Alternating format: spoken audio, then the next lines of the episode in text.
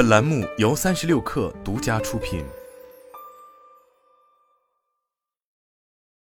本文来自界面新闻。界面新闻从字节跳动内部人士处了解到，字节跳动 CEO 梁汝波发内部信宣布调整目标制定和回顾的周期，把原来的双月 OKR 改为季度 OKR，把公司级的双月会改为季度会。调整之后，最近一次的公司双月会也将从三月初调整到四月初。对于调整的原因，梁汝波在内部信中指出，公司现在大部分业务相对成熟复杂，双月变化不明显，回顾周期可以更长些。梁汝波指出，此次调整是希望更灵活一些，业务快速变化或者处于关键时期，可以选择在季度中增加一次回顾和对齐会议；业务变化较慢，可以选择两个季度开一次会议。总体减少会议频次后，也可以增加一些主题会议，让讨论更加深入。过去几年，字节一直使用着双约 OKR 的绩效考核，而且抖音、今日头条等核心产品一直遵循数据驱动的原则。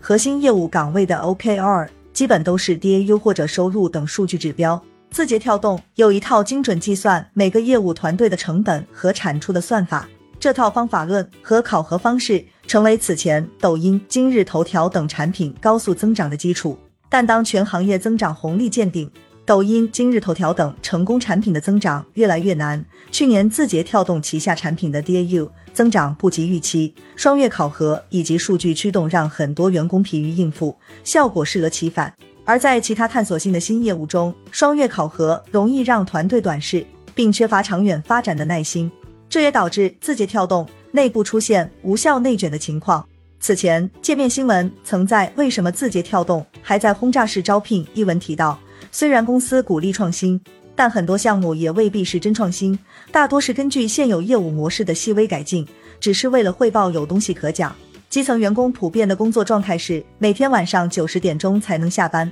疲于应付各项工作任务，还要学习各种文档，根本没有时间和力气思考。梁汝波在内部信中也对此现象进行了回应，他表示，之前收到一些反馈，比如说双月会准备时间长，但信息增量少。有质量的讨论少，这些现象与会议频次无关，也不是我们调整节奏的原因。我们需要通过加强字节范和领导力原则来直面这些问题，注重会议效率、文档清晰简单，不堆砌材料，不包装，不走形式，做到求真务实、坦诚清晰。调整目标制定和回顾的周期，意味着字节跳动管理层关注到了公司目前处境的变化和存在的问题，正在通过制度调整解决。